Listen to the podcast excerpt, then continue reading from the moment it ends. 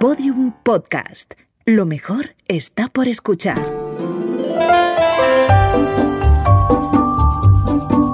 Historias de medianoche. Chicho Ibáñez Serrador.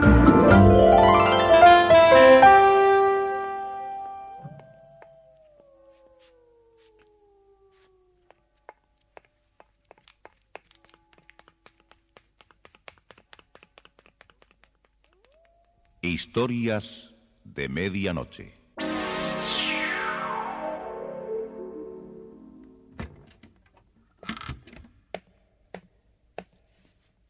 Buenas noches.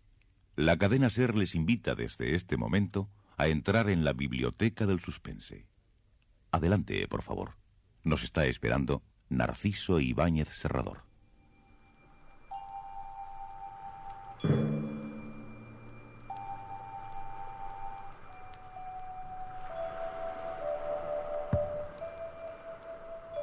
Hans Werner, dentro del coche detenido en una desierta calle del barrio norte de Nueva Orleans, daba las últimas instrucciones a la atemorizada hermana Matilda. Aclare bien su situación. No puede dar más información hasta que pasen 24 horas. Lo mismo le dirá a la policía si la interroga. ¿Y después? Después de ese plazo puede indicarle a quien quiera dónde están las dos religiosas del convento. No les pasará nada malo a ellas, ¿verdad? Las encontrarán en el subterráneo de la granja. No me haga más preguntas inútiles. Y ahora salga del coche. Recuerde que a las nueve quiero verla cruzando la calle. ¿Cumplirá mis instrucciones?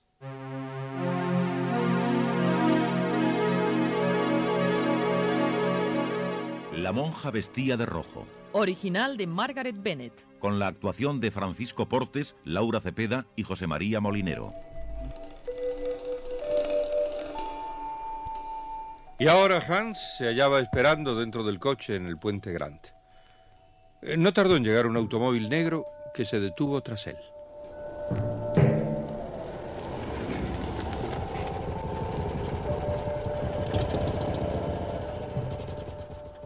Hans bajó lentamente del coche y con la mano en el bolsillo, donde llevaba su revólver, se acercó al automóvil negro.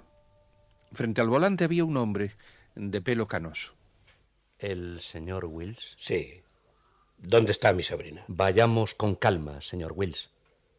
¿Trajo el dinero? Lo dejé escondido al borde de la carretera en un pequeño maletín.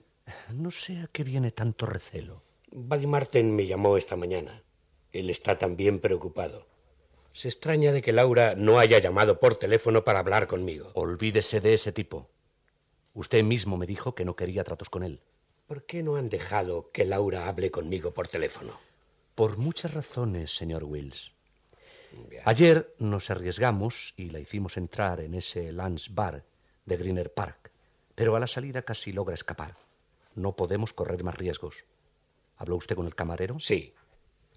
Me entregó ese lápiz de labios con el nombre de mi sobrina grabado. Pero, sinceramente, parece todo una superchería, una trampa. Pues se equivoca. ¿Para qué queremos matar a su sobrina? Lo que nos interesa es el dinero. ¿Acaso podría reconocer su voz si se comunicara con ella? No perdamos más el tiempo. ¿Cómo me voy a reunir con Laura? Muy fácilmente. Usted podrá verla dentro de un rato, a las nueve. Ella está en un hotel de las afueras. La tenemos vigilada desde una casa vecina. Cualquier intento que haga de escapar o de llamar por teléfono le costará muy caro. Su sobrina tiene instrucciones de cruzar por la acera del hotel a las nueve en punto. No he visto a mi sobrina hace por lo menos ocho años. Será difícil para mí reconocerla a mucha distancia. Si no se fía de nosotros es una pena. Está bien. Vamos a esa calle del hotel.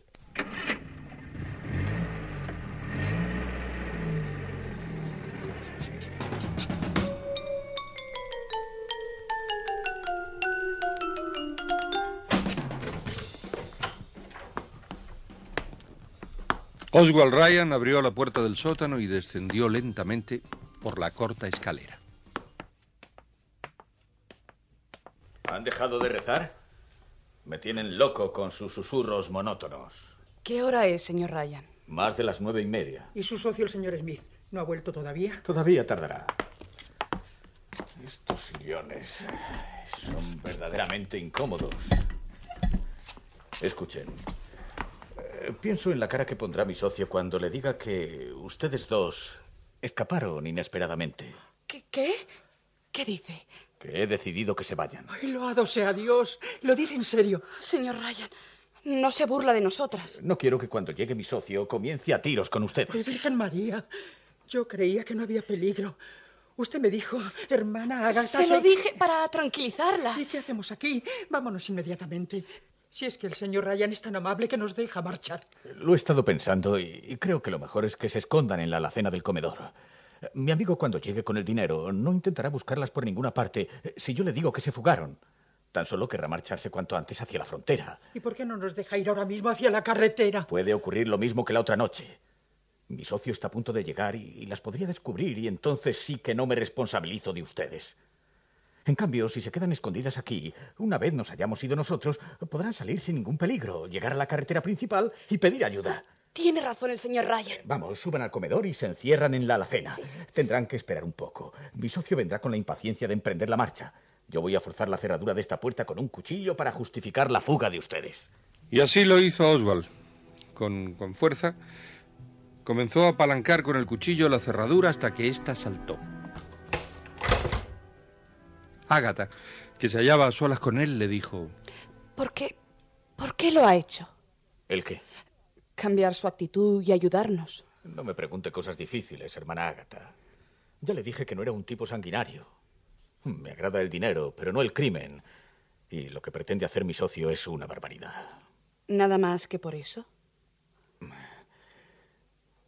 Escuche, Ágata. Hermana Ágata. Al demonio el trato. ¿Por qué se burla de mí? Es que no tienes bastante con el respeto que he tenido contigo. Desde que te trajeron aquí, no he visto a la novicia Ágata. He visto a la mujer que eres y, y me has gustado, tú lo sabes. Dios mío, señor Ryan. ¿Qué está diciendo? Esas cosas que dice no nos van a hacer más amigos. Por el contrario, van a separarnos más. Escucha, lo hago por ti. Estoy traicionando a mi amigo para que no te mate. Esa es la verdad. Dentro de poco tendré el suficiente dinero para emprender una nueva vida. Esa vida que tú siempre no la has comprendido. La que intentaste conocer en Houston. Yo te la ofrezco ahora. Ven conmigo a México y podemos... No siga. No siga. No, no- no puedo escucharle. Es decir, no quiero oír sus palabras porque... Escúchalas, Ágata, escúchalas. Porque cuando estés encerrada en ese convento nadie nunca más te las podrá decir. Ven conmigo y, y respirarás la vida que tú buscas. No, no, no, por favor. No me haga perder la confianza que le tenía. No estropee nuestra amistad. He pensado en que tú... No quiero seguir esta conversación.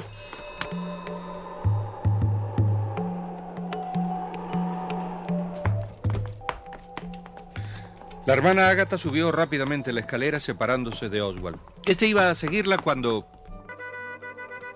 Era Hans Werner, que había llegado.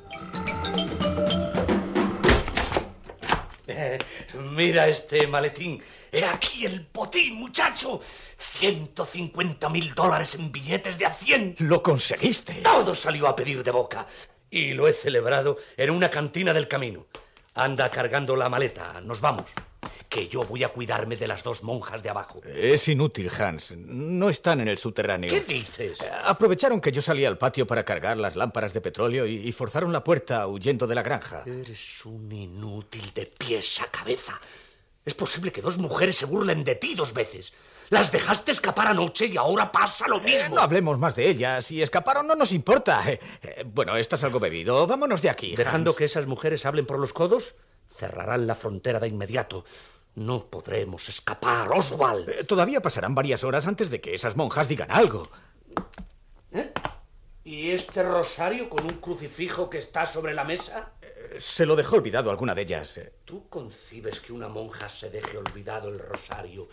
Esas monjas están en la casa todavía. eh, se fueron, te lo aseguro. ¡Mientes! Y se nota en tu cara. Estás temblando. Te, te equivocas. Tú las ayudaste a escapar y te juro que si las encuentro las mataré. Eh, refrescate la cabeza en el lavabo y vámonos de una vez. Pero Hans no escuchaba a su amigo. Miraba recelosamente alrededor de él. La puerta de la cocina, la escalera que llevaba a los cuartos superiores. Dime, ¿dónde están escondidas? Eh, Por favor, Hans, tu borrachera te hace de... ¿Dónde las has metido? Escarparé la casa hasta encontrarlas. De pronto fijó la vista en la puerta de la alacena. Y voy a comenzar por aquí. ¡No, espera! En cuanto aparezcan, les vaciaré el cargador del revólver. Será un entretenido juego. Veamos si están aquí. Dios mío, piedad. ¡Deténgase! No te decía. Estoy entre traidores. Tú las ayudaste, pero de nada ha servido. Terminaré con todos ahora mismo. ¡No lo haga! ¡Borracho! ¡No más locuras! ¡Hijo de perra! ¡Ay, suelta el revólver o te rompen el brazo! ¡Suéltalo! ¡Me estás arrancando la mano, puerco! ¡Déjame! Oswald, ¿está usted bien? Oswald Ryan lentamente se puso en pie. En el suelo inmóvil se hallaba Hans Werner. Está muerto. Que Dios perdone sus pecados. Oswald Ryan, busque su salvación ahora. ¿Vas a comenzar a predicar sobre mi alma? Digo que busque su salvación ante los hombres. Devuelva el dinero. Usted no es culpable de ninguna muerte. Interesante absolución, hermana. No, no quiero envejecer en el purgatorio pobre como una rata. Pobreza o riqueza. Siga, siga con su obstinación. Váyase con ese rescate obtenido por una muerta. Tú vendrás conmigo. Al escucharle, siento una profunda pena por usted.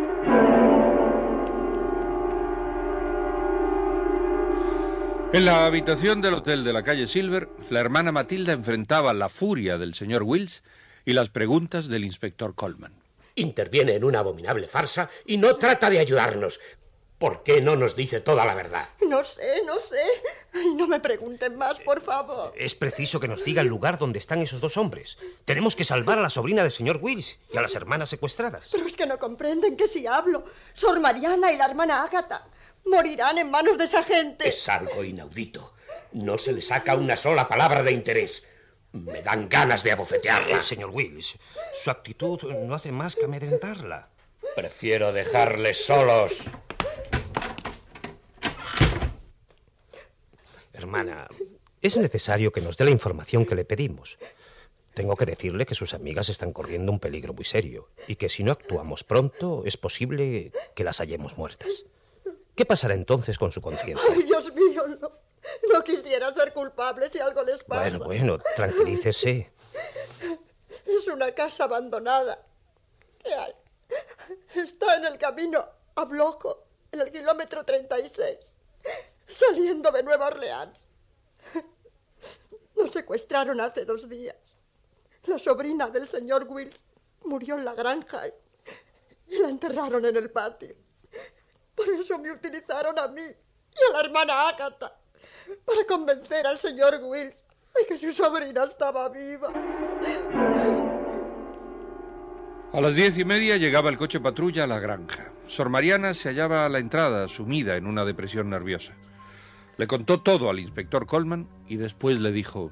Y ese hombre se llevó a la hermana Ágata. Escuché que iban hacia el aeropuerto de Nueva Orleans. Piensan tomar un avión para México.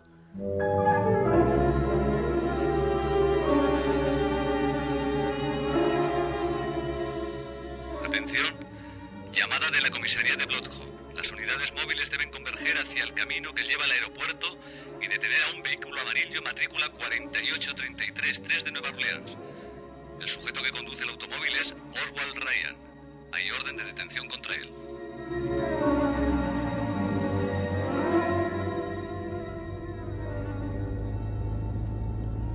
Te confesaré una cosa. Posiblemente sienta por ti afecto. Por eso quiero que te salves. Por eso quiero que devuelvas este dinero y te entregues. La huida no arregla nada. Es preferible comenzar de nuevo a que te condenen para toda la vida. ¿Comprendes ahora mis sentimientos y mis temores?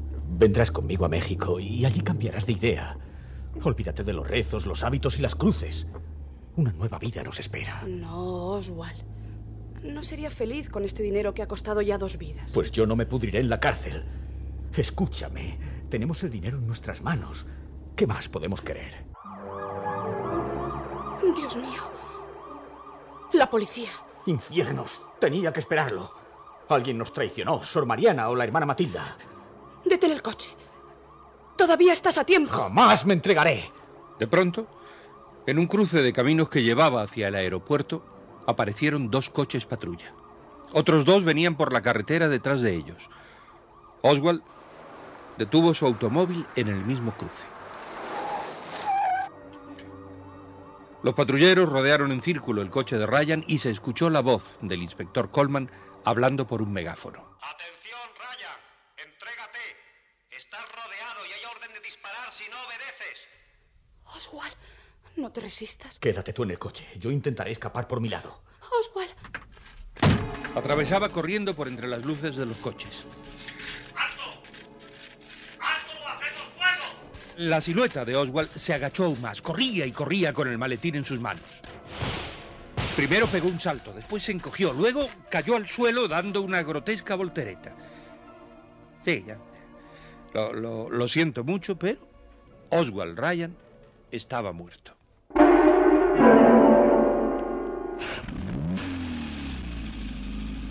Cerró los ojos. Se movía el coche y mil imágenes inconexas se despertaban en su memoria. Comenzó a escuchar su propia voz. Desde ahora en adelante, todo será distinto. Ya no me asustarán las gentes y desaparecerán mis recelos. Es que no me ha oído. Le reservamos el mismo dormitorio que tenía antes de que se fuera a Houston. Suponíamos que eso le agradaría. Esa ventana que da al jardín posterior no la tienen todas las celdas. No, no me quedaré en el convento. Necesito hablar y conocer gentes distintas. Muchas de ellas, iguales a este hombre que ha muerto, necesitan orientación y por lo menos un poco de fe en sí mismas.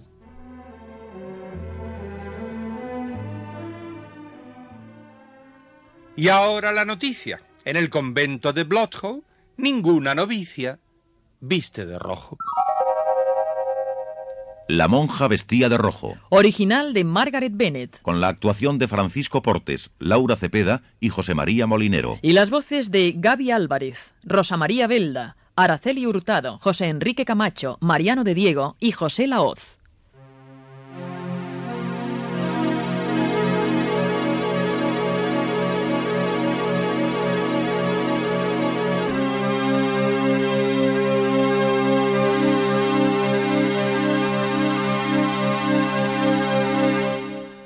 Historias de medianoche.